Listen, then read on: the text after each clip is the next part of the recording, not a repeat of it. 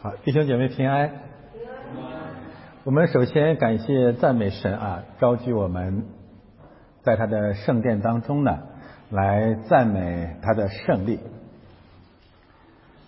一个月前啊，我们在这里为川普赢了，感谢赞美神。一个月后的今天呢，我们在这里赞美。基督赢了啊！基督的胜利，这是一种怎样的胜利呢？圣经说，在耶路撒冷有修殿节，是冬天的时候，耶稣在店里所罗门廊下行走。他说：“我的羊。”认得我的声音，也跟着我，千百年来啊，两百年来，我们终于看见了福音和教会在美国的大复兴。这就是二零二零年十二月十二日，从六个州，特别是在华盛顿。成千上万的基督徒正在奉主的名聚集。每一场在华盛顿的聚会，都是一场真正的神学聚会。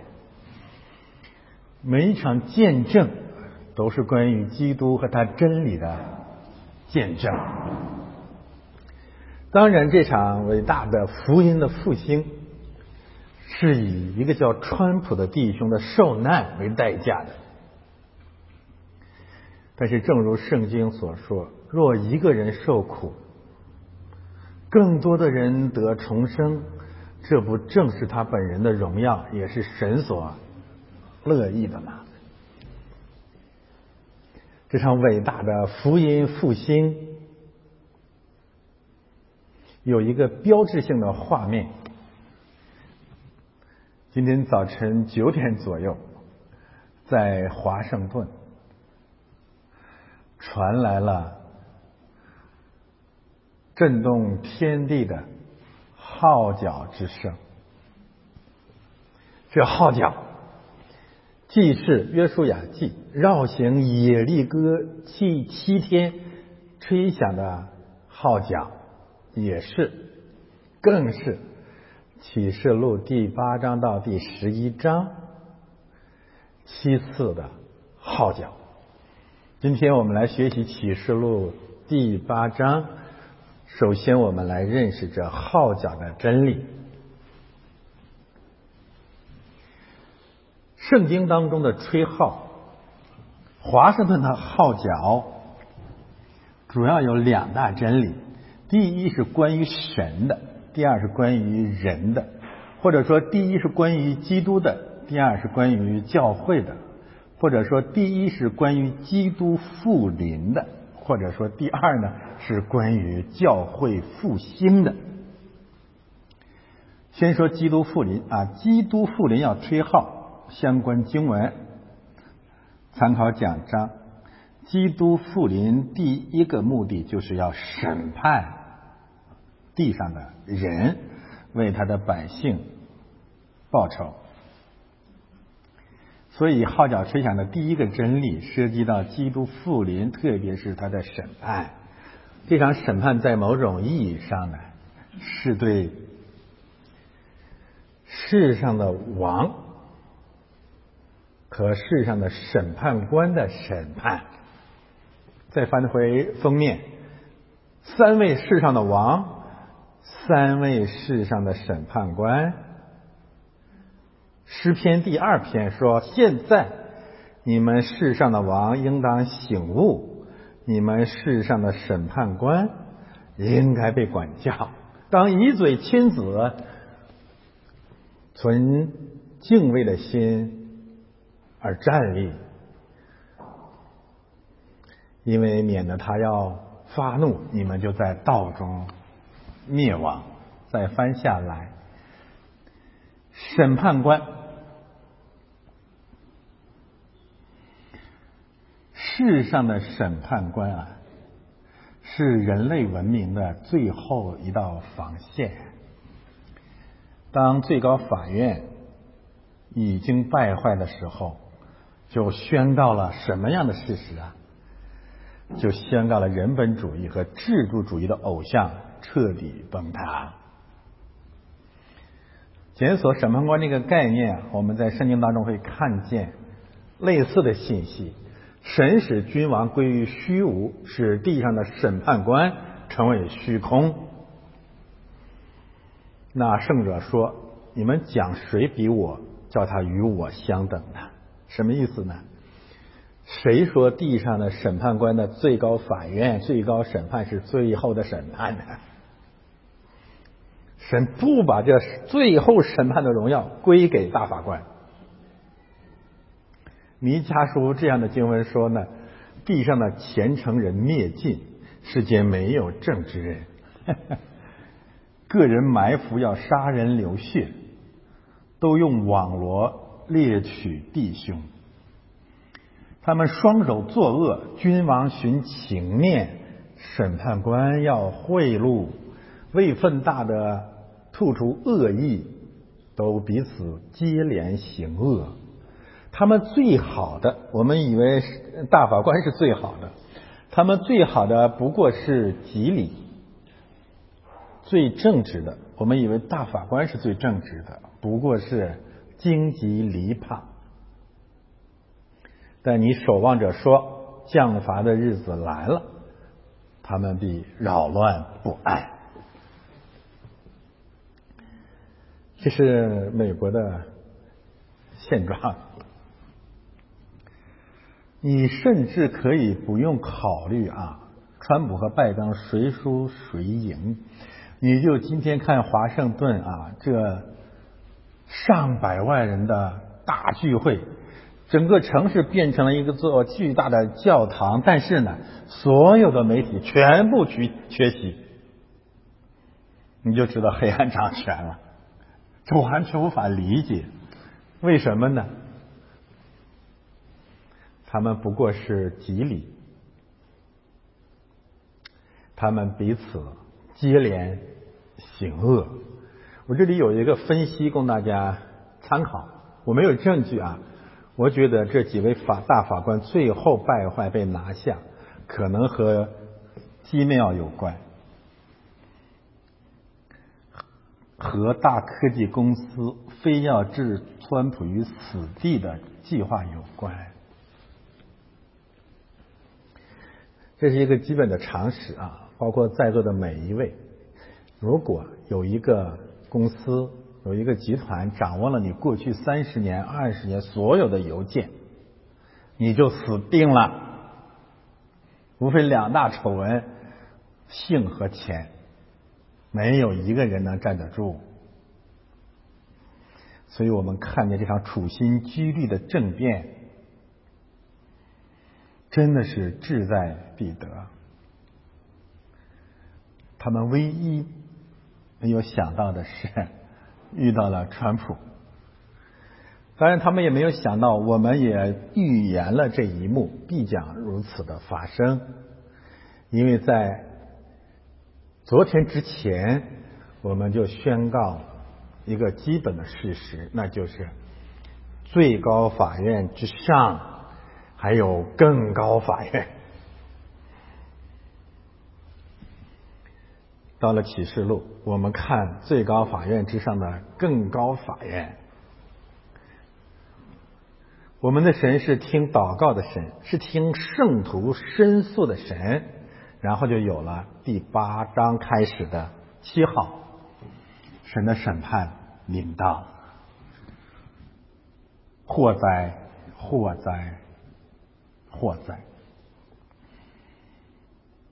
总结啊，七号的第一个真理：基督复临，审判世上的众王、世上的审判官和世上的人民。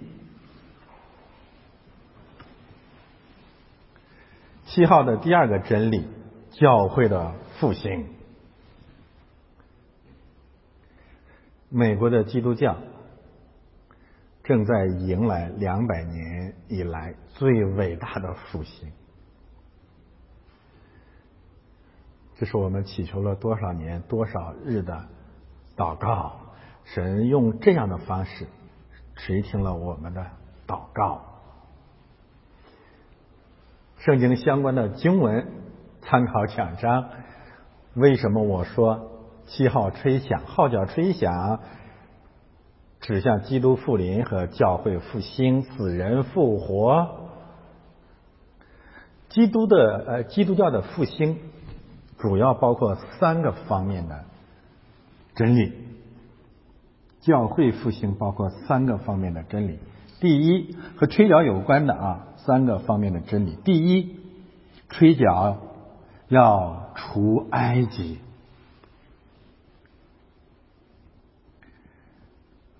民数记第十章啊，非常长的篇章说，祭祀要吹角。耶和华将耶和华的军队从埃及带出来，进入旷野去侍奉神。说埃及记第十二章告诉我们，离开埃及的耶和华的军队有多少人？男丁六十万。奇妙吗？其实这正是今天华盛顿聚集的人的数人口的数字，大致是如此。现在美国发生的事件是什么事件？无论是德州呼喊退出所谓的联邦，还是今天华盛顿以及六个州美国基督徒走上街头，其实都是一场除埃及运动。吹号的第一个真理说埃及，吹号的第二个真理进军迦南。征服迦南诸王，特别是以耶利哥绕行为代表。在绕行以利哥的时候，神吩咐约书亚，也吩咐祭祀吹角。第七天绕城七次，祭祀要吹角。这正是今天华盛顿发生的实况。大家想象过没有？福林将军像不像约书亚？像极了。如果说川普像摩西的话，历史是如此的奇妙。这是吹角的第二个真理：进军迦南。我们基督徒虽然不追求属世的胜利，但是我们追求为正义征战到底。所以这场战争，用川普今天早晨的推文来说，就是刚刚开始。有的时候我真的是很叹息，但是我也能理解啊。直到一遇到挫折，或者一遇到所谓的川普是屡败屡战、屡战屡败，一些基督徒就失去了信心。哎呀，完了，没完，怎么就完了呢？其实大家也可以从约伯记那里面看，看见一些真理。那撒旦或者撒旦一会的对约伯的摧残是一次比一次残酷，神竟然认清的发生了。为什么？要预备给约伯一场更大的胜利。用大卫的话来讲，就是要在仇敌面前为他摆设筵席。路还长着呢。我们要知道，华盛顿今天一日的胜利，胜过拜登一党四年的所谓胜利，因为这一天的胜利是联系着永生的，拜登四年的胜利进入的是永死。这场胜利将收服更多更多的迦南，更多更多的野利哥。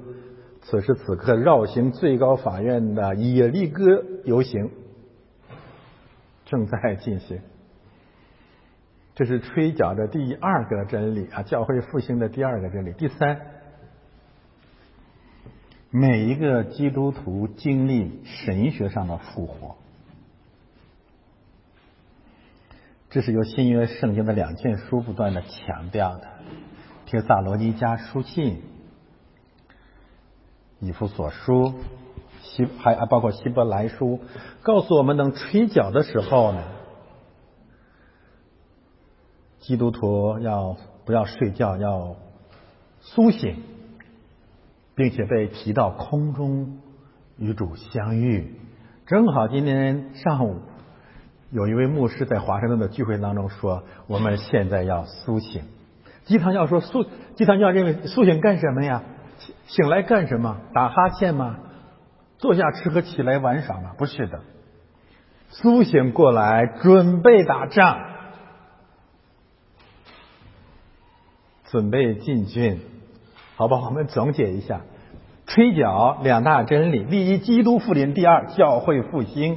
我们为这吹角的真理感谢主。我们将展开接下来几周时间在。呃，元旦新年之间，我们将经历吹角七角七号的真理。为了讲这七号讲的更加的清晰和彻底呢，我们还是要讨论一下语境的问题。这七号首先平行了创世纪的七天，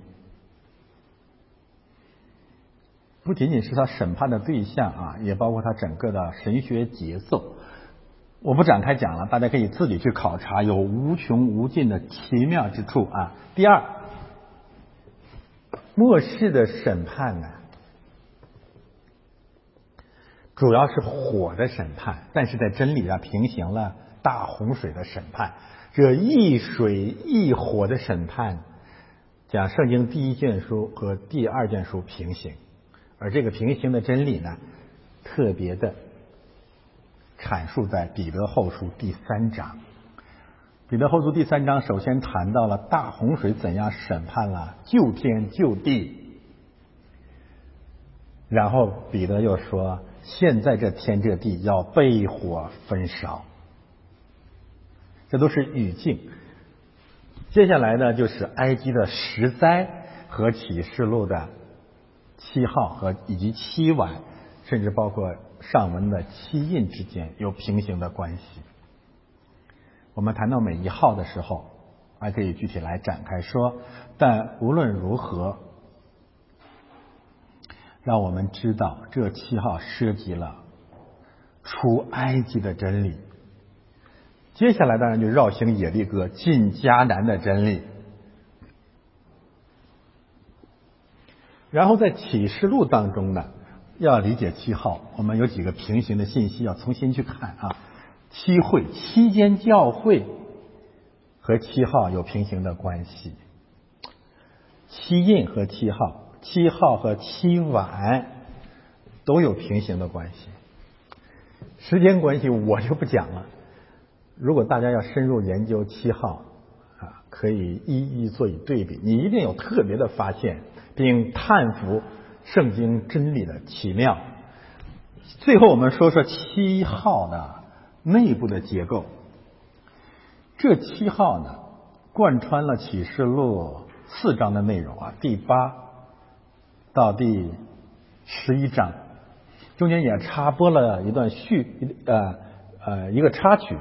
这个插曲就是两个见证人如何的殉道，并且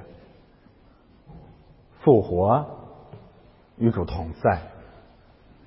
这七号呢，可以大致上分成这样的一个关系啊，就是前三号强调的主要是天灾、天象或者对环境的审判；后三号按交叉结构的方式呢，与前三号首尾呼应，主要指的是人祸或者对人的审判。中间第四号位于中心呢，强调的是黑暗之灾。一个方面，这黑暗之灾预备了审判长子的终极审判；另外一个方面呢，这黑暗之灾告诉我们，在大审判的日子里，人类要经历一个黑暗的时刻，或者用当下的话来讲。我们进入了至暗时刻，用主耶稣的话来讲，就是黑暗掌权了。但是，那世界的王要受审判，要被赶出去。今天我们先讲前四号经文，在这里大家先熟悉一下。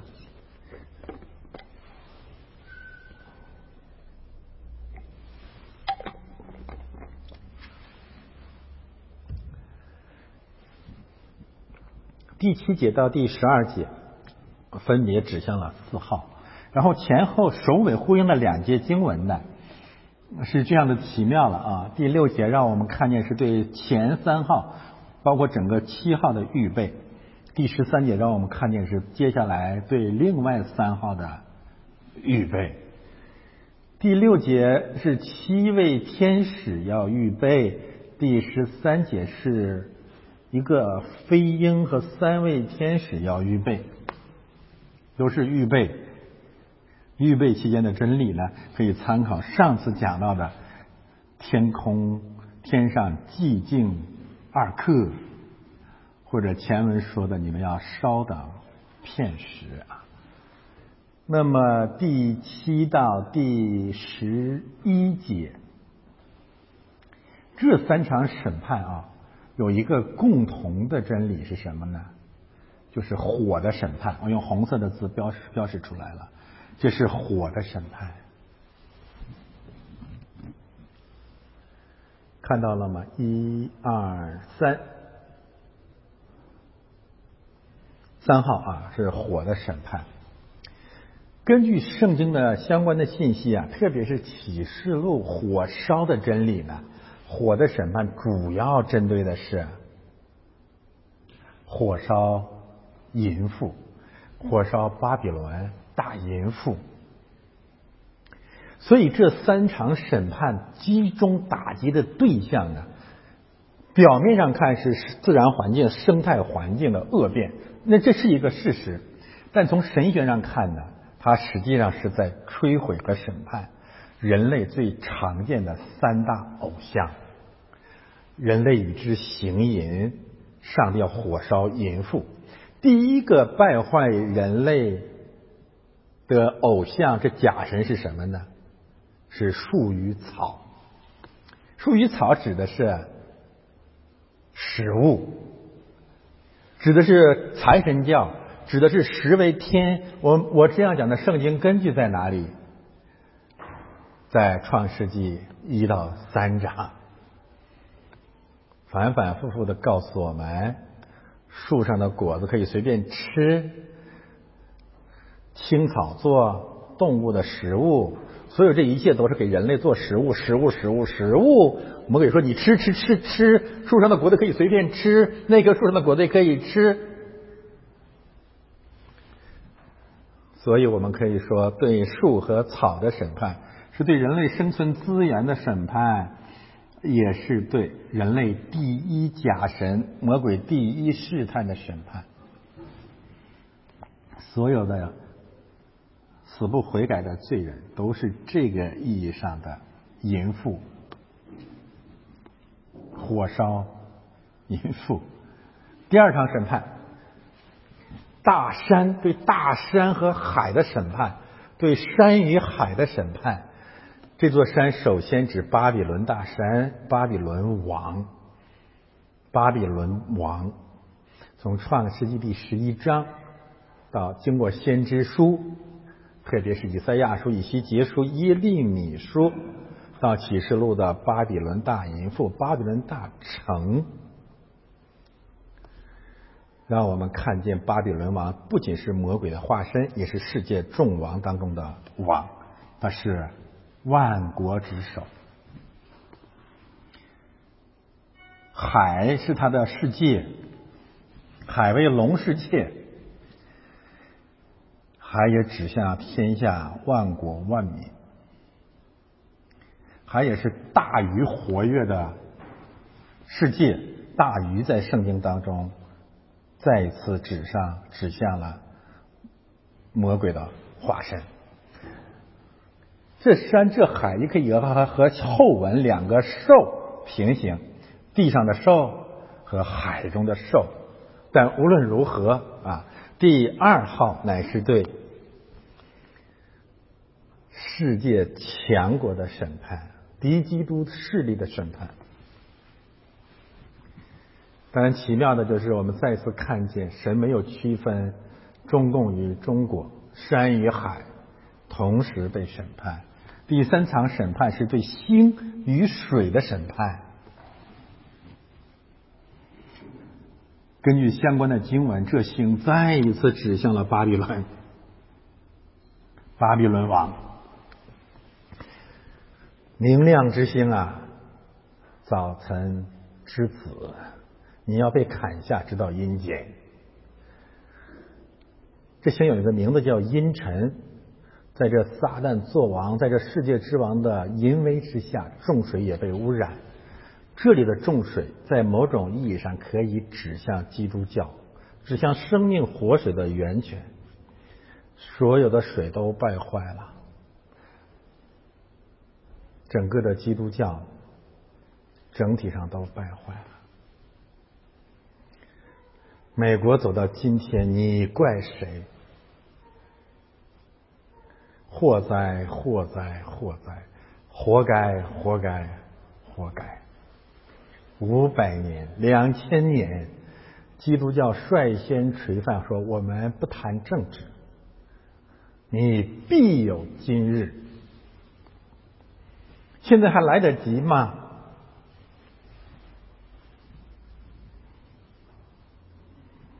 第三号的审判，审判众星和重水的源泉，这是对人类三大权、三大淫妇的审判，三大偶像的审判。以食为天，财神教，山与海，对世界的王的审判。可以平行悦人的眼目，所有的权利和人与人之间的崇拜有关。第三是对人自以为有智慧的审判，是对所有宗教，特别是基督教的审判，因为他们用最最你难以想象的理由，为他们开出了一条逃跑之路。这个理由就是能使人有智慧。整个的基督教两千年来靠什么逃走啊？他们认为他们对圣经对教义的诠释是最有智慧的解释。今天那些抵抗我们新教改革的鸡汤们所依仗的是什么呢？其实就是他们的智慧。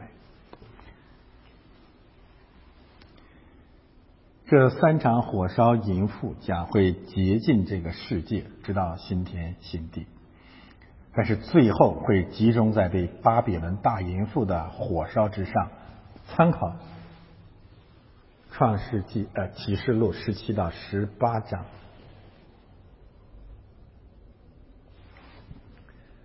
当然，这里面首先被审判的啊，如果这三场审判我们以第八、第九节为中心的话。我们会看到什么？我们会看到世界上的那个喜马拉雅最高的山啊，那是个单数啊，最高的山，那个崛起的国将会被审判，已经开始了，已经开始了。他和他所淫乱的对象，整个的撒旦一会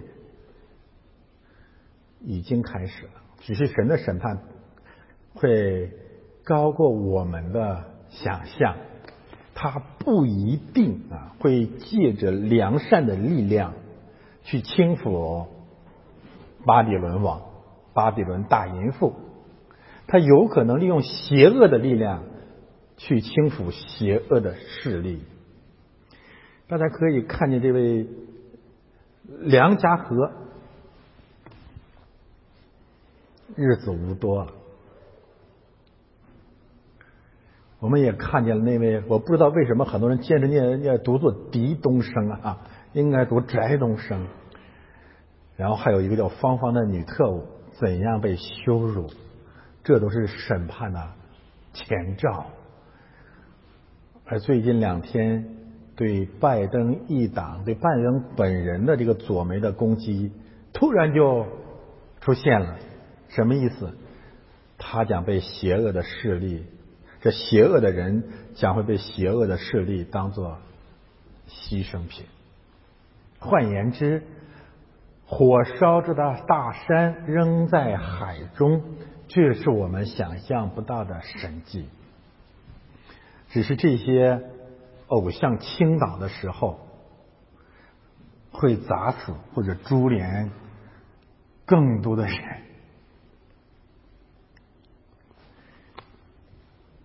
第四号打击的是天体，然后黑暗临到。一个方面可能指所有的宗教被审判，所有的文化被审判，所有的国家、所有的民族被审判。为什么？我可以告诉大家，几乎所有的文明都是太阳崇拜、月亮崇拜和星辰崇拜的异教徒，全是没有不是的。中国的党旗、国旗上是什么？各种星星。美国的国旗上也是月亮神、月亮崇拜。人类的所有的古大文呃四大文明、古文明。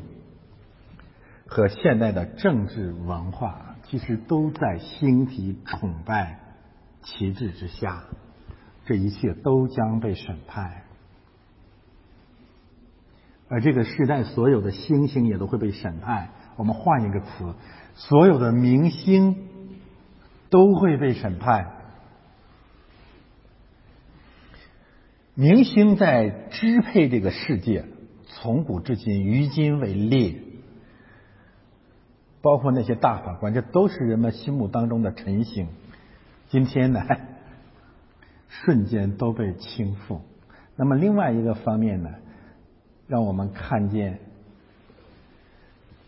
这是一个黑暗的时代到了。人们看不见光亮，人们看不见光明，人们找不到希望。用新约相关的话来讲，就是人们里面也黑暗了。好消息是什么？这个时候主就要回来了。当然，中间从黑暗到基督完全作王，中间有一个什么样的过程？诛杀埃及的长子，那是接下来第五一、第五号、第六号要展开的历史事实。这里面另外一个需要强调的概念就是三分之一。我们讲过三分四分之一在前文啊，要了解三分之一的真理，你就继续检索三分之一在整个圣经当中的出现就好了。我这里不去多说啊，这里只需要强调的就是呢，这三分之一包含着神的忍耐和怜悯，他仍然在限制、在克制他的烈怒，为什么？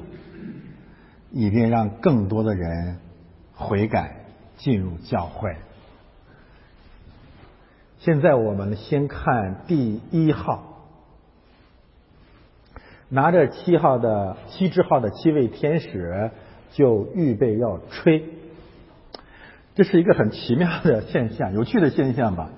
就是这个英文的这个号啊，其实跟川普的这个名字非常像啊。我我我们姑且听之吧啊，供大家参考。那么我这里呢引用了旧约的相关经文，就是吹号吹角它基本的含义。这里呢大家重点知道预备的意思就好了，就是在基督审判啊七呃七号所引领的审判到来之前呢有一个预备期。这个预备有点像什么呢？有点像任凭法老作恶出埃及记之前的预备。那个时候竟然预备了四百年，然后我们会看到那场预备当中发生了一个我们无法接受的一个事实，就是埃及法老下令去杀害以色列的男婴。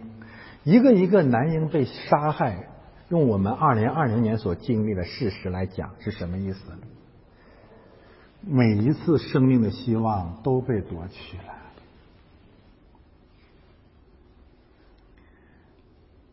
相当于所谓川普团队的屡败屡战屡战屡败。好不容易在我们的话语当中孕育出来一个新的希望，一个新的男婴，又被杀害。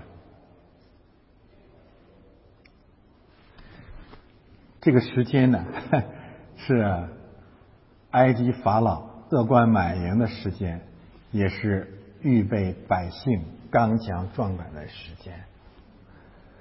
这是很残酷的一个预备期，但是终于有一天到了啊！第一位天使吹号，就有雹子与火掺着雪丢在地上。这些概念不是突如其来的。我们回去看《除埃及记》第九章那个雹灾，就一目了然啊！三个概念都在其中。而雹灾呢，是在《除埃及记》的那个神迹当中呢，毁灭的首先就是食物，所以这是完全平行的。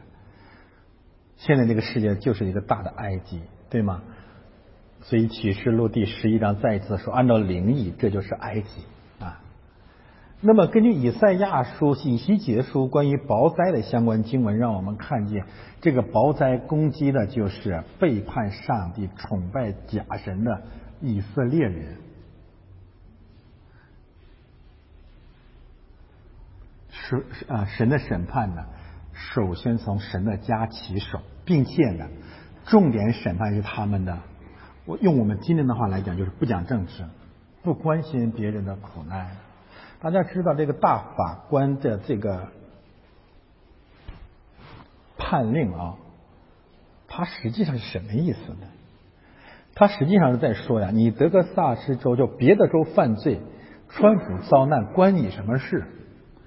啊，你把它通俗的翻译就是这一套，而这一套就是现代基督教的基本原则。一个方面，他们的口，他们的借口就是这一切应该交给神，关你什么事？第二，你不要管别人的死活，你修身养性就好了。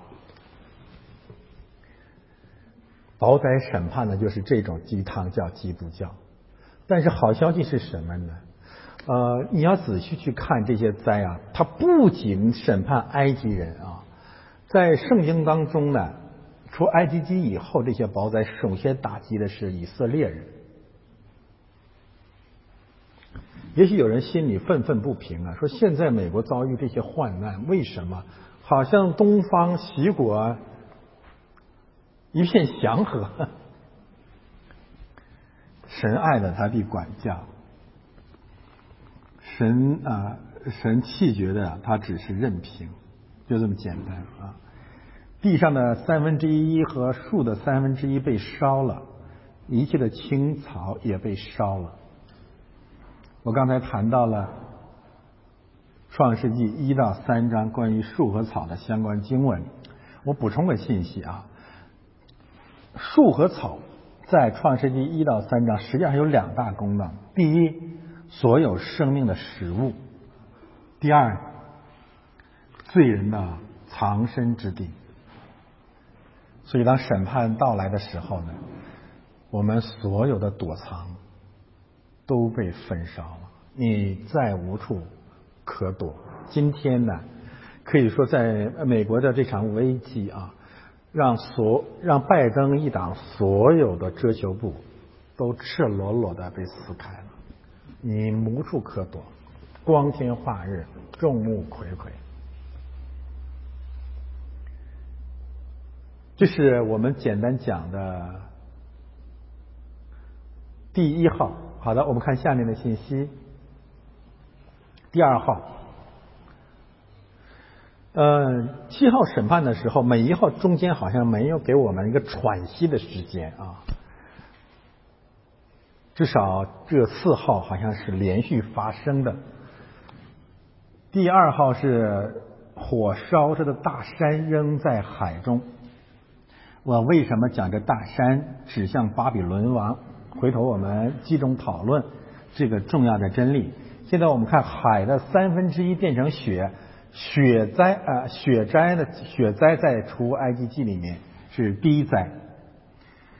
那么相关的真理可以讲什么呢？就是这是一个流人血的世界，犯流人血的血必被人流啊，就是这样的一个真理。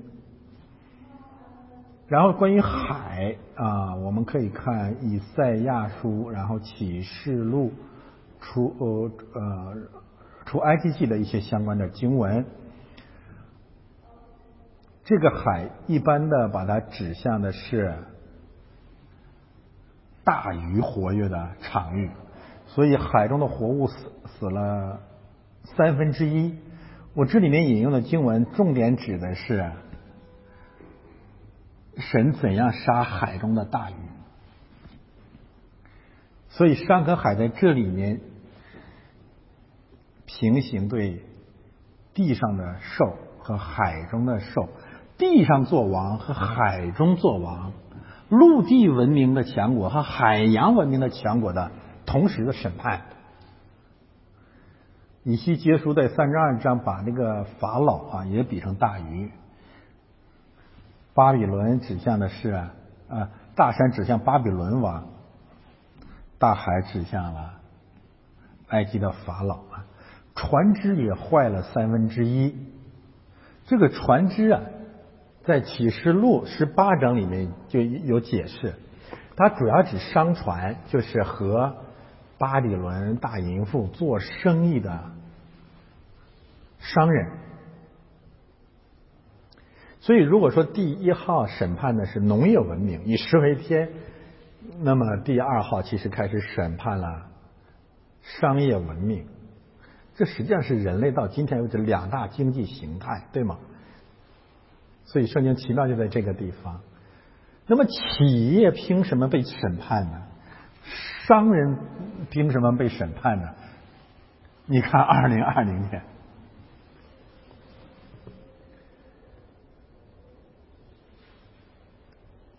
华尔街、大科技公司、媒体企业或者商业媒体，在这场罪恶当中是扮演了至关重要的角色，所以他们被焚烧，实在是罪有应得，他们必将被审判。现在我们来重点说说大山的问题，翻到下一页。我们看这山是什么意思？这就是耶利米书五十一章清清楚楚的告诉我们的。换言之啊，使徒约翰讲的第二号，不过就是对耶利米书五十一章一个精炼的总结。耶和华说：“我必在你们眼前报复巴比伦人和加勒底居民在西安所行的诸恶。”我们如果啊，如果你们同意我我们一直讲的今天的习果就是巴比伦大淫妇的话，你现在可以说必在美国人面前报复中国在基督教世界所行的诸恶。耶和华说：“你这行毁灭的山呐！”所以起初好就在这个地方，知道吗？前面都讲完了，没有难的啊。就是毁灭天下的山，我与你反对，我必向你伸手，你看，将你从山岩上滚下去，使你成为烧毁的山，跟启示录是完全平行，对吧？人必不从你那里取石头为房角石，也不取石头为根基石，不再有 Made in China。你必永远荒凉，这是耶和华说的。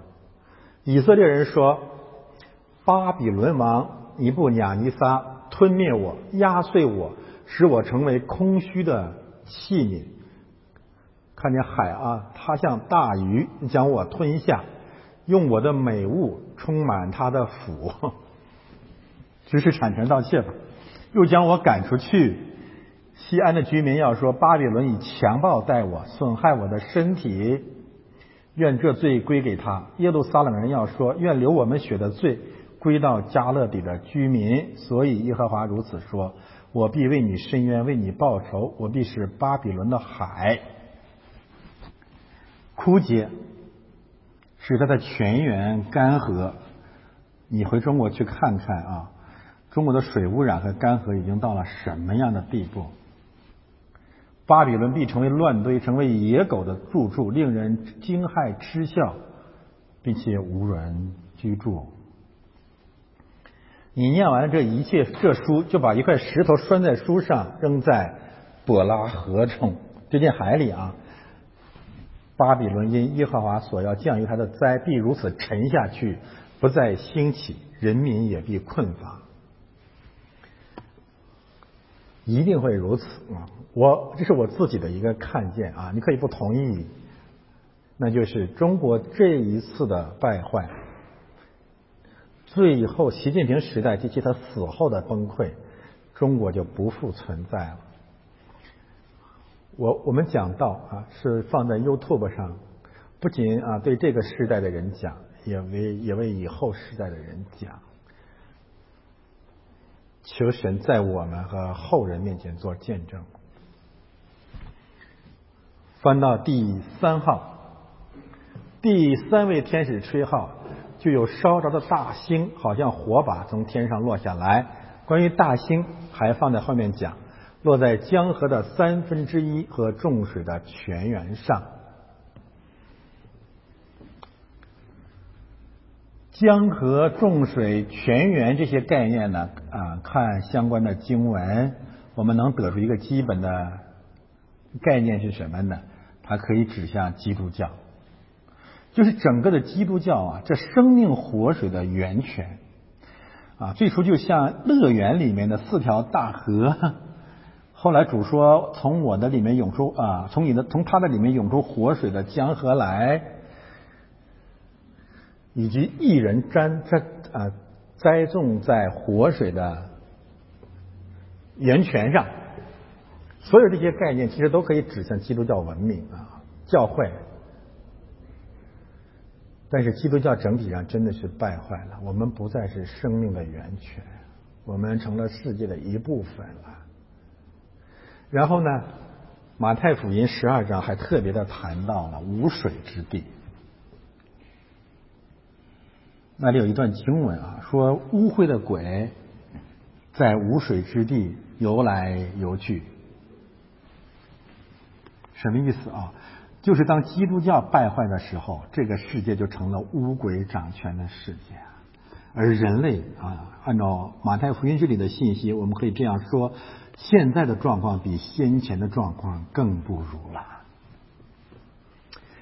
我我不知道你们这几天有没有这种感慨，特别这呃昨天啊，你真是想象不到，这美国怎么会变成这样？不允许川普说话啊，现在连点赞和转推都不可以了。然后今天在华盛顿这成千上万的美国基督徒，美国的教会，这前所未有巨大的新闻，竟然没有一家主流媒体去报道。只有一个媒体是谁啊？新唐人大集权。基督教不要嫉妒、羡慕、恨。现在大集权的媒体竟然成了美国访问量最高的第一媒体。神是公平的，基督教要悔改，我们活该被羞辱。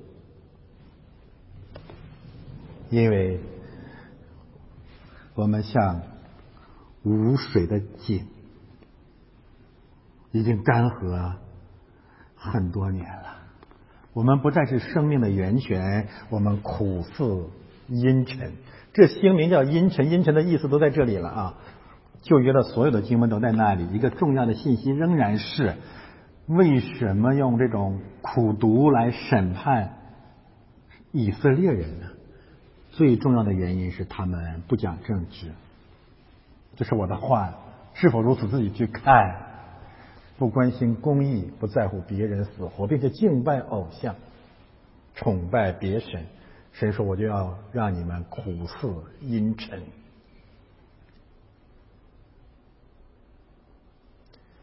这些经文你读下来，你就会猛醒，你才会真的明白我们到底出了什么问题。为什么新教改革把政治关切越来越清晰的放在了真理的中心？现在我们来看大兴的信息。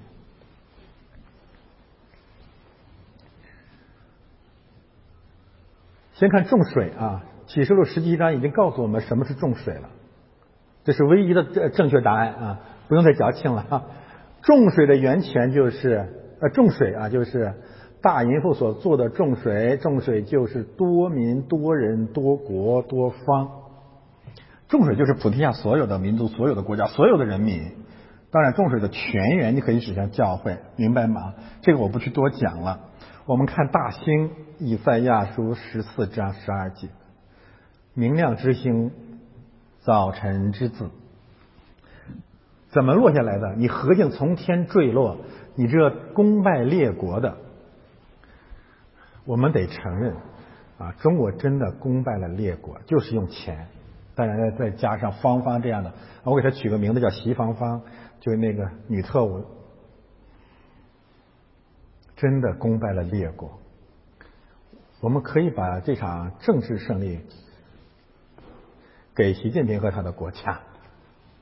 但是有一天，你这攻败列国的何进被砍倒在地上，你心里曾说我要升到天上，这是真的。我要高举我的宝座在神众星以上，我要坐在聚会的山上，在北方的极处。我要升到高云之上，我要与至上者等同。你可以在他们的讲话、他们的党内的文件、他们的意识形态宣传当中，完完全全找到完全平行的话。结果呢？你必坠落阴间，在坑中极深之处。凡看见你的，都要定睛看你，留意看你。说是大地颤抖，是列国震动，是世界如同荒野，是诚意倾覆。不是放被掳的人归家，是这个人吗？是，就是他。我又想起主说：“说我看见撒旦被摔下，像闪电一样从东方坠下。”这一天一定要来。现在我们来看第四号，第四位天使吹号。日头的三分之一，月亮的三分之一，星辰的三分之一都被打击，都被击打。一一个方面这是天象，另外一个方面我们说过啊，日月星可以指向人类所有的假神，所有的异教都被打击了啊。大家如果对教会、对这个历史、对文明史有所了解的话。呃，就会一目了然。太阳神，哪个古文明的神？埃及，对吧？还有呢，希腊。你看，古埃及文明、古希腊文明，他们的最重要的神职都是太阳神。月亮神，哪个古文明到今天为止仍然是他们的主要图腾？巴比伦文明、伊斯兰文明。月和星，其实古印度的神职也有太阳神。中国在某种意义上算是月亮文明的崇拜者，太阳是最呃呃现代中国文明是太阳神的崇拜者，为什么？因为东方红，太阳升，中国出来了个西泽东啊，都是这一套，都想当太阳，千千万万个家庭，他们的儿女被称为小太阳。星辰我讲过了，这仍然是一个明星统治的世界，明星劫持一代一代年轻人心灵的世界。他们都将被打击，至暗的时刻就到了。我这里引用了新约的三段经文呢，《罗马书》、《以弗所书》，重点强调的是灵心灵的黑暗，我们里面的黑暗，里面的黑暗就是在基督复临之前呢，人类的文明会进入前所未有的黑暗，为什么会这样呢？一个方面，所有的假神都被打击了，他们不再会成为人类前进的灯火。另外一个方面呢，基督还没有回来，很像现在的时日，我们看不到希望。正在这个时候啊，飞鹰在天。有的古卷说天使，这里讲啊，有的古卷讲鹰啊，我认为应该是鹰。鹰的概念呢，大家可以看。马太福音二十四章谈到基督要回来的时候，鹰代表了审判的信息，就说尸首在哪里，鹰就在哪里。当然有学者把这个鹰指向像以鹰为标志的美国，会有一个上帝之国吗？我不知道啊，或上帝名下的城，上帝名下的国。启示录十二章谈到了鹰的帮助，就是当龙。要吞吃妇人和他的孩子的时候呢，有鹰的啊，带着翅膀的鹰把妇人接走了，隐藏了，保护起来啊。至少呃，从这个圣经上我们可以看到，鹰和龙啊，鹰和蛇之间有一个对立的关系。蛇、龙残害教会，鹰救助教会。特别明显的旧约的经文就出埃及记十九章，上帝对摩西对以色列人说：“我如鹰带以色列人归来。”啊，就是这个概念，也就是让我们再一次看见上面的四号和接下来的三三号，以这节经文为轴心显示的真理，就是又一场出埃及的运动，是要带百姓出来。不会轻易的出来啊！这个出来一定伴随着对法老及其军队的审判。三位天使要吹其余的号，你们住在地上的民，祸灾，祸灾，祸灾，祸灾，祸灾，祸灾这个词，我等一下也集中来讲，告诉我们神神对憎恶和咒诅的是哪样的人，哪样的事。而这样的咒诅与我们倡导的新教改革有什么样密切的关联？现在我们来看啊啊，翻到下一页，我们看一下这个啊祸灾吧，祸灾这个词。我以前讲过，祸灾可以翻译成活该啊，至少包含活该的意思啊。那么祸灾讲讲的是什么呢？针对什么情况呢？我这里面讲了三组祸灾这个词啊。第一组是启示录以及新约圣经当中的祸灾，就是啊，这个需要你学希腊文啊，去检索这个词在所有新约圣经当中的应用或者主要的应用。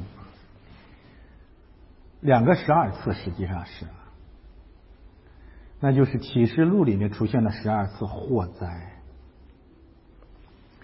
然后马太福音我们比较嗯熟悉的就马太福音第二十三章，就是你们文士和法利赛人有祸了啊，那里面我们谈到了八祸，然后就是。呃，其他的关于祸灾祸灾的这个警告，路加福音里面特别谈到的是，你们富人有祸了，啊，呃，诸如此类这些概念。格林德前书保罗说：“我不传福音，我有祸了。”犹大叔说：“那些可拉一党的人有祸了啊！”这个大家回去去看。这些信息重点谈的祸灾呢，实际上针对的是各种各样的精英的阶层，在某种意义上，实际上也是统治，也是世界的众王。呃，我为什么这样讲？因为你一定要记住啊，就是犹太社会是个宗教社会，所以文士、法利赛人这些都是犹太的领袖，他既是宗教领袖，也是政治精英，也是文化领袖，也是意见领袖。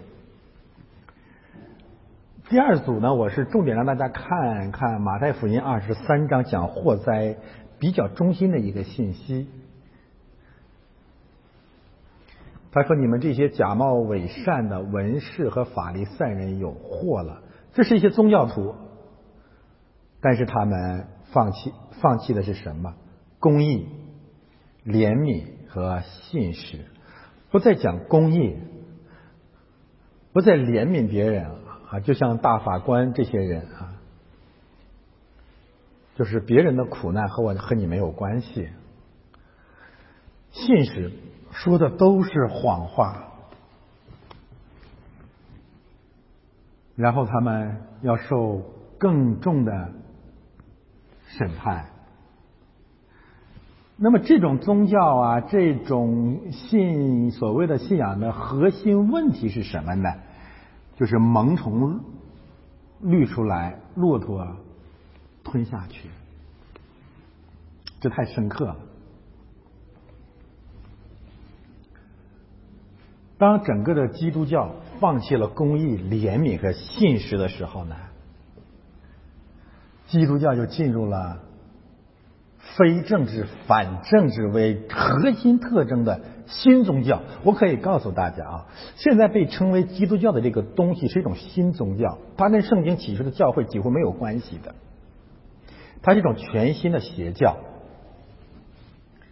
这种邪教一个两大特点，第一就彻底放弃了公义、怜悯和信实，这三个概念和基督教是没有关系的，你知道吗？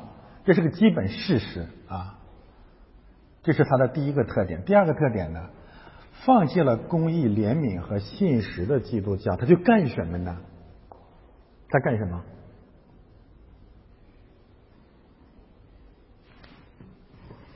没事干。百无聊赖，丧尽天良，但是他又不能不干点什么，不然怎么打发这个日子呢？他干一件事儿，那就是把萌虫变成骆驼，这是所有的基督教共同所犯下的罪孽。共同的假冒伪善，那么把什么样的萌虫变成什么样的骆驼呢？主要是两大方案。第一是言辞争辩，你们往普天下去，去看看这些基督教的败类，这些假冒伪善的邪教徒，他们的勇敢，他们的争辩。在什么方面争辩？言辞争辩，言辞争辩。换一个词，你就明白我在说什么了，就是教义争辩。而且在这个方面表现出前所未有、极其夸张、令人捧腹的勇敢。你可以回去看一个加尔文主义的分子怎么跟你。围绕着一个新概念，急赤白脸，咬牙切齿，不共戴天的，为一个所谓的名词，所谓的一个家谱，所谓一个人名，所谓一个叫一条教义，表现出让人无法理解的勇敢。这不仅限于加尔文主义者。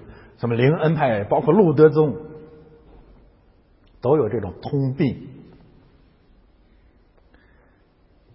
他们不会在任何一个包含着公义、怜悯和信实的活生生的生命上驻足一刻，但是他们会委屈所有所有的人，骗勾引人入教，围绕着一个虚无缥缈的萌虫那么大的一个言辞、一条教义，打得狗血喷头，分道扬镳。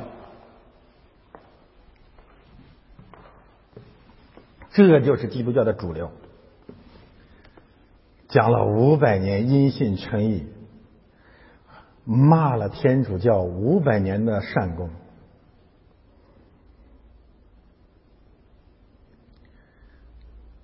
狗血喷头了五百年双重预定论。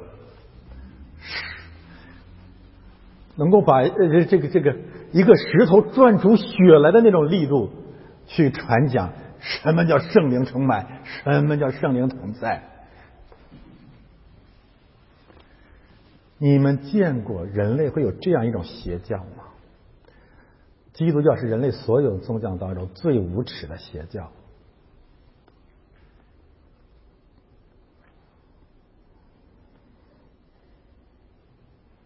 这是第一个无聊的事业，就是言辞争辩。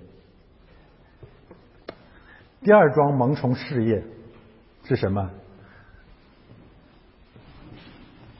肉肉相生，什么意思啊？就是从肉身生的一定是肉身，从哪两种肉身生出来的呢？第一，肉身成道；第二，肉身控告。就是这点臭皮囊，这点臭肉，或者指着自己的肉身修炼妄想鸡犬升天，肉身在肉身面前做无耻的表演。第二呢，指着别人的肉身是吃人自缢。基督教还有别的吗？没有了，或者上三滥。肉身成道，或者下三滥，穿当霞顶。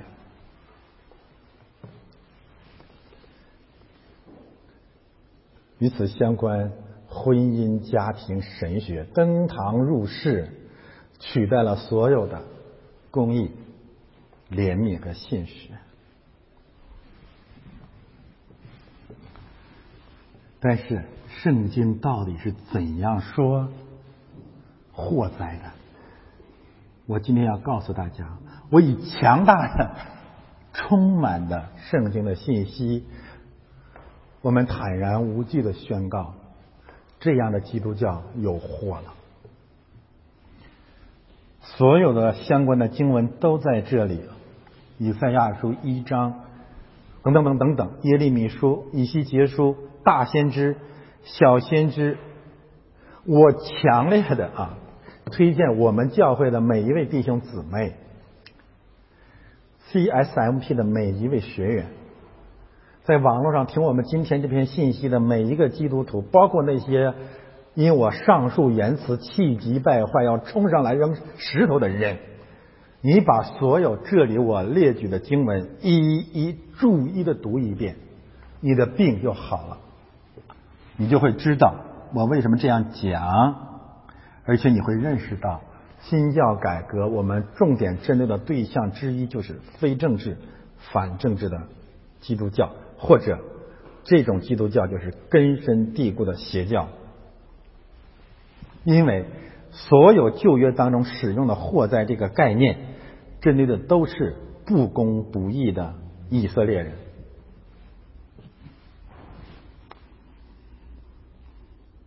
读一遍不够啊，再多读几遍。我们今天指着这些经文，呼求一场真正的医治。但是我们感谢神啊！为什么我们今天站在这里？第一件事情就是感谢赞美神，因为正是修殿节的时候，冬天的时候，医治的神迹发生了，那就是借着那位叫川普弟兄的受难。非政治、反政治的基督教正在终结，越来越多上帝的百姓和儿女走上街头，说：“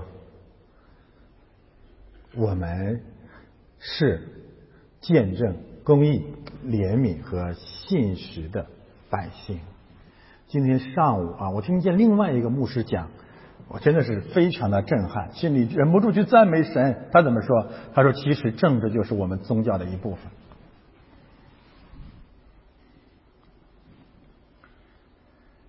那么过去五百年甚至两千年，这个邪教，这个假冒的基督教，现在不是有假冒的共和党人吗？Reno，这个假冒的基督教，甚至我们也看到那些假冒的 CSMP 的人，他们的病是什么呢？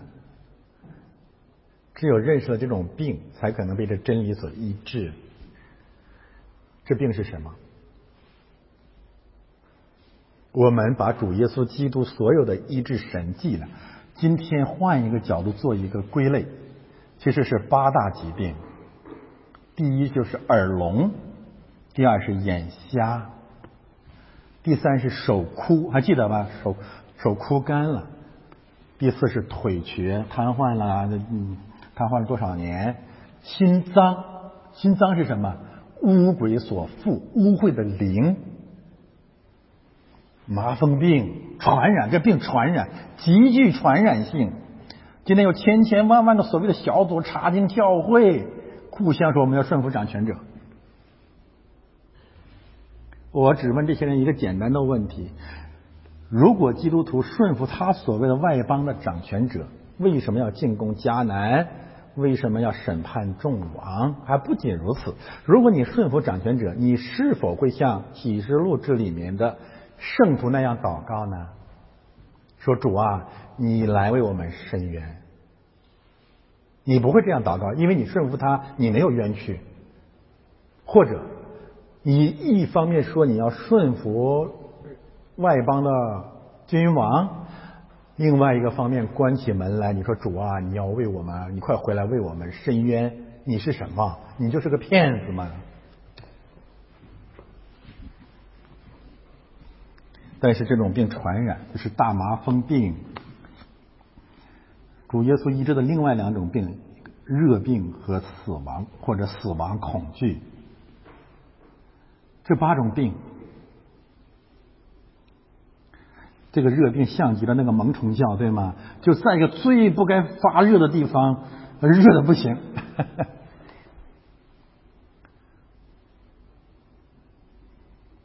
这八种病。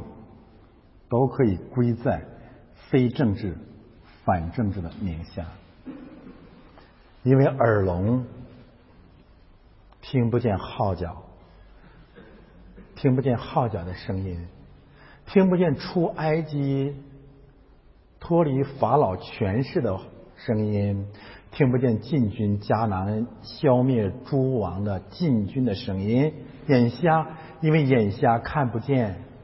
别人的苦难，手哭，没有能力行动。一句因信称义，因信称义的人不需要手，不需要脚，对吗？躺在那里就行了。心脏让我们看见，这种基督教实际上就是撒旦一会，他就是赵家人，他跟魔鬼世界的王是一伙的。麻风互相传染，热病死亡，死亡就告诉我们，这一切基督教的败坏，最后的原因是死亡恐惧。魔鬼用死亡恐惧掳掠了每一个人，每一个平信徒，直到大法官，对吗？但是唯有信耶稣基督，相信他复活和复临的。人才能经历基督的胜利，但是这个经历是什么道路呢？十字架的道路。我不知道接下来川普会怎样做，但是我相信他已经被推到了、被带到了、被逼到了十字架的路上。我们也一样。这是我们今天大体上讲一讲这四印。现在我们做一次总结或者期末的总结。按照 CSMP 的课程的计划呢，我们到十二月中旬实际上完成了秋季课程了。每年的四季课程应该是这样，就是秋季啊、冬季、春季、夏季，每一学期四四个月啊啊三个月。启示录二十二章。我们大体上其实可以用三个学期把它讲完啊。现在我们讲到了第八章，启示录二十二章，所以我想冬季结束的三月十五号，我们应该可以到第十五、十六章的样子啊。然后转过来夏天到七月十五号啊，六月十五号，我们基本上可以完成启示录的学习啊。我正在预备我们下一个秋天的课程，就是从七月十五号开始啊。或者今按照原来的计划的夏天的集训，我们可能没有办法今明天集训了啊，呃，但是我正在计划，就是接下来的课程，我们可能又回到了旧约，就是讲除埃及记。其实除埃及记跟启示录正好也是非常平行的，而且那卷书呢，也是旧约当中的第二卷书，讲完创世纪呢，正好讲。出埃及记啊啊！求神帮助我们，我们从创启示录回去再讲出埃及记，和我们直接讲出埃及记是大不相同。我们一定会有更多的祝福。呃，这学期结束之后呢，我给学员出了一个考试题，就是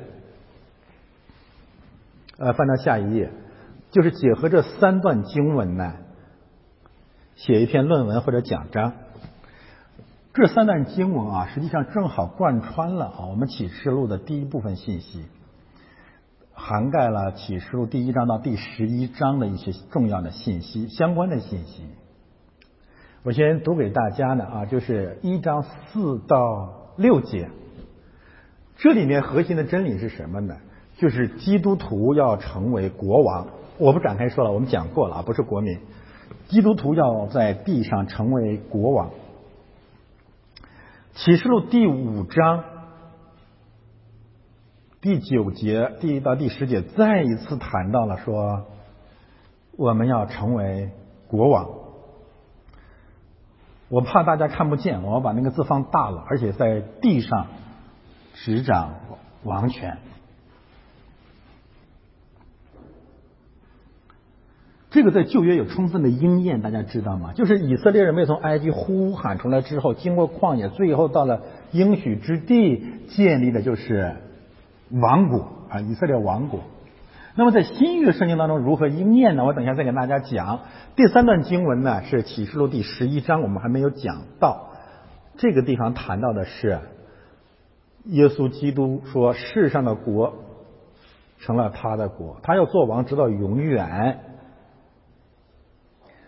他的众仆人、众先知和圣徒和他一起做王啊，大约是这个概念啊。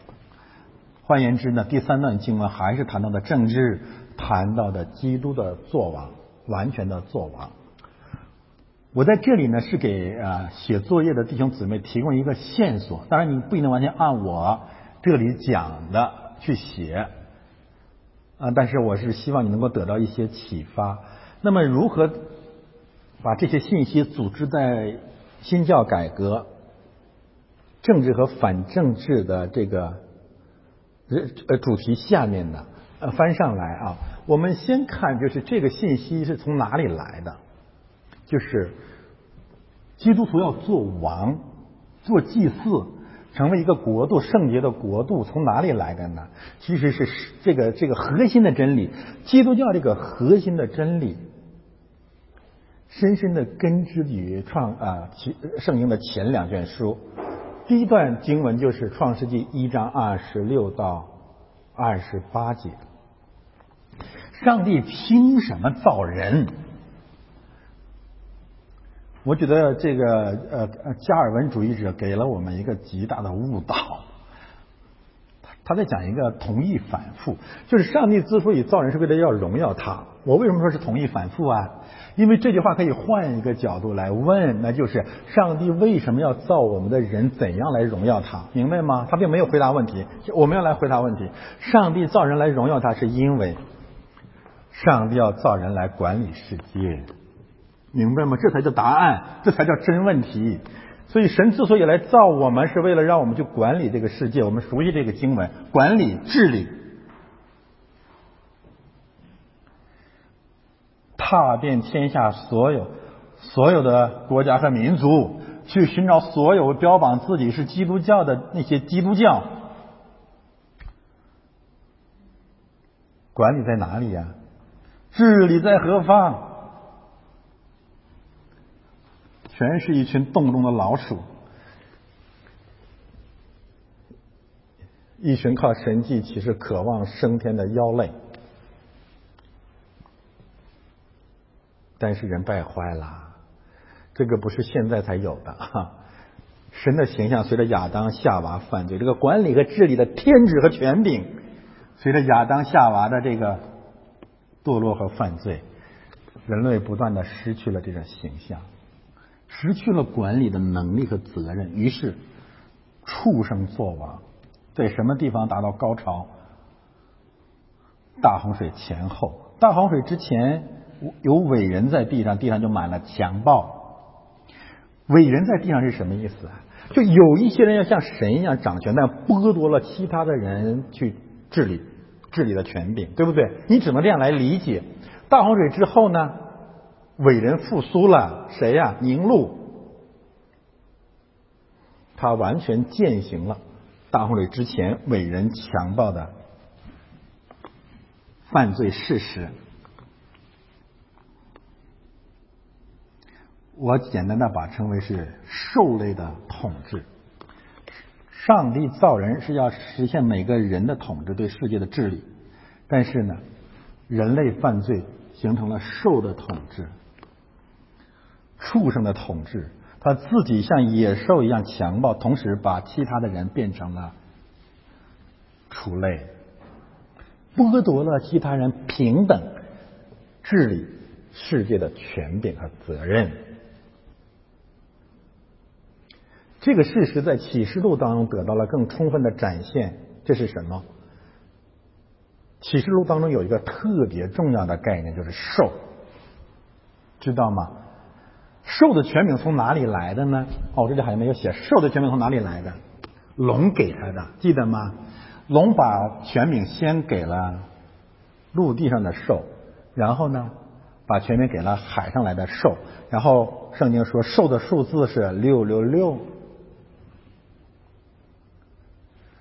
兽的统治像畜生一样的统治，相信进化论人是畜生变来的，这些信息可以连成一体。它的实质是什么？它的实质就是一部分恶人或者罪人取代了其他人，按上帝形象治理世界的天职。面对这样的兽的统治，面对的四王五王，《创世纪》啊第十四章，四王五王的这种统治，迦南诸王的统治，凯撒、西律、法老的统治和。启示录当中，世界众王的统治，巴比伦王的统治，神怎么重建人的形象，来管理和治理这世界呢？神有什么办法呢？神有一个办法，那就是从这万民当中拣选他的子民，让他们开始。学习做王来管理世界，这个历史从旧约以色列人到新约的教会，圣经根据出埃及记十九章，耶和华说：“你对摩西说，你要这样告诉雅各家小于以色列人说，我向埃及人所行的事，埃及是什么事啊？埃及人干了什么罪恶？奴隶，奴隶主。”法老对以色列人，共产党对农民，就是兽的统治，妖的统治。为什么能够统治？靠他的强暴，靠人的恐惧，恐惧使人变成奴隶，恐惧神变成所谓的基督教。但是神要从埃及那里面做一件大事。如鹰将你们背在背上带来归我，基督教到这里就完了，对不对？带来归我干什么呀？上帝为什么从世界里面拣选我们？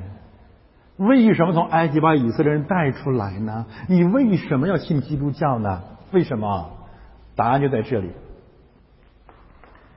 听从我的话，遵守我的约，在万民中做属做属我的子民，因为全地都是我的。不要用那一节经文否定了整全的真理。我的国不在这地上，是不在这地上，那地不属于神，但是神要把这个地变成他的，或者恢复成他的啊！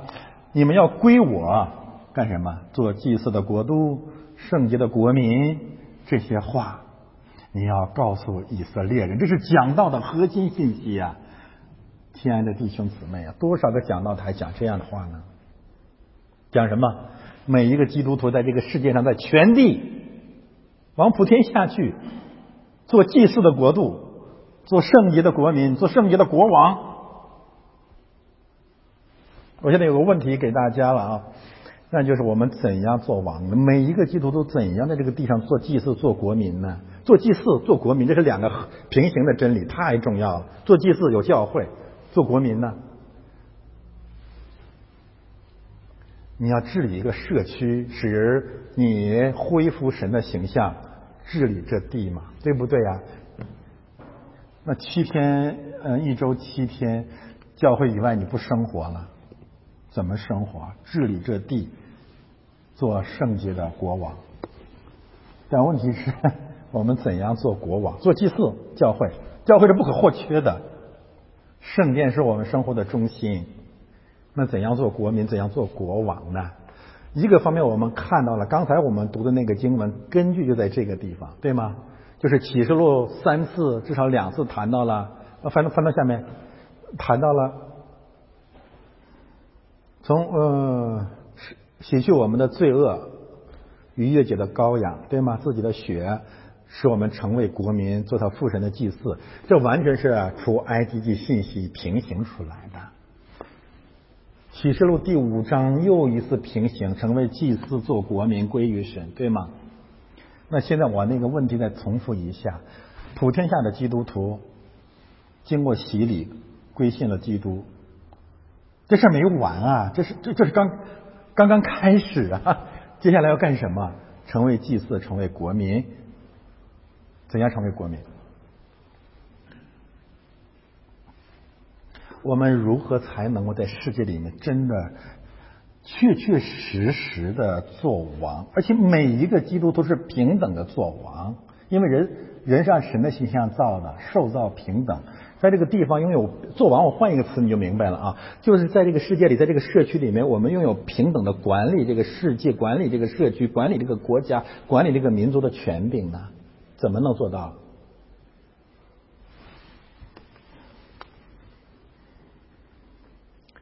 我们穷尽了人类所有的政治文明啊，至少对我而言，唯一的答案就是选举制度和言论自由。你不要以为我在讲讲讲什么政治啊，一人一票的选举制度、言论自由的这个每个人平等的言论自由权，除了这个最简单的、最简单的这种方式，这种政治安排，你怎么做王啊？你告诉我你怎么做王？怎么可能平等做王呢？但是如果有了这样的制度安排，你就有了做王的权柄，是不是这样？所以总的来说，这种宪政文明并不是凭空出现的，它首先是确保基督徒拥有做国民的权柄。所以，这个宪政国家在基督教世界、在基督教文明当中得以建立并且巩固，是完全符合逻辑的。它真正要确保的实现的目标是什么？实现的目标就是每一个基督徒都能够做王。当然，我不认为所谓的宪政民主就是基督徒做王终极的方式。古代的以色列王国时代，将来也许。管理和治理的这种方式会有更丰富、更更所谓的更先进的表现，我都不嗯不不不反对。但是有一个基本的事实就是，每一个基督徒做王的权利必须得到保证，一直到主再来。但问题在这里啊，上帝在教会、在以色列、在基督徒身上重建王的统治。会遇到什么问题呢？会遇到受的统治的疯狂的反对，对吗？因为基督徒的这种平等作王的真理，直接威胁的就是兽的独裁和暴政。于是就有了为什么所有的兽的国家都视基督徒为寇仇？为什么圣诞的时候西律心里不安，耶路撒冷合成的人也都不安？为什么现在美国的拜登一党和大的科技公司要偷窃？现在是明抢川普的这场选举权。这场选举权背后包含的是什么呢？包含的是每一个美国基督徒一人一票平等做王的真理。二零二零年十二月十二日，美国人民再一次走上街头，更准确的说，美国的基督徒再一次站起来。他们真正要捍卫的是一个最原初的真理，那就是你们本是基督的祭祀，你们本是圣洁的国民。你们来不是为奴的，你们来是要做王的。而这样的真理，结合我们现在倡导的宗教改革，那就是以圣经为根据，我们要彻底的远离非政治、反政治的邪教在另外一个方面。要把我们做王的真理，最后建立在圣经真理本身的根基之上，而只有基督徒做王这个实践啊，这个见证不断的去发展，主耶稣基督回来全面做王才是可能的。有一点啊，我倒是觉得大卫鲍森讲的是对，他说我们现在应该操练做王的经验和能力。不然，当主回来了，我们和他一起做王，我们是个外行。这种操练太难了，为什么呢？因为这个操练是一个十字架的道路，我们会面对面临各种野兽的威胁，在这样的一个世代里面夺回王权。需要先做祭祀，需要先进入圣殿，需要祷告。我们一起来祷告。天父，我们感谢赞美你，因为你应许我们说，你怎样与摩西同在，也怎样与约书亚同在。你也应许约书亚说，你来要做以色列军队的元帅。主啊，愿你刚强壮胆的灵。加倍的感动你的百姓，愿你的胜利鼓舞千万人，愿你作王的真理与我们同在。奉我主耶稣基督的圣名。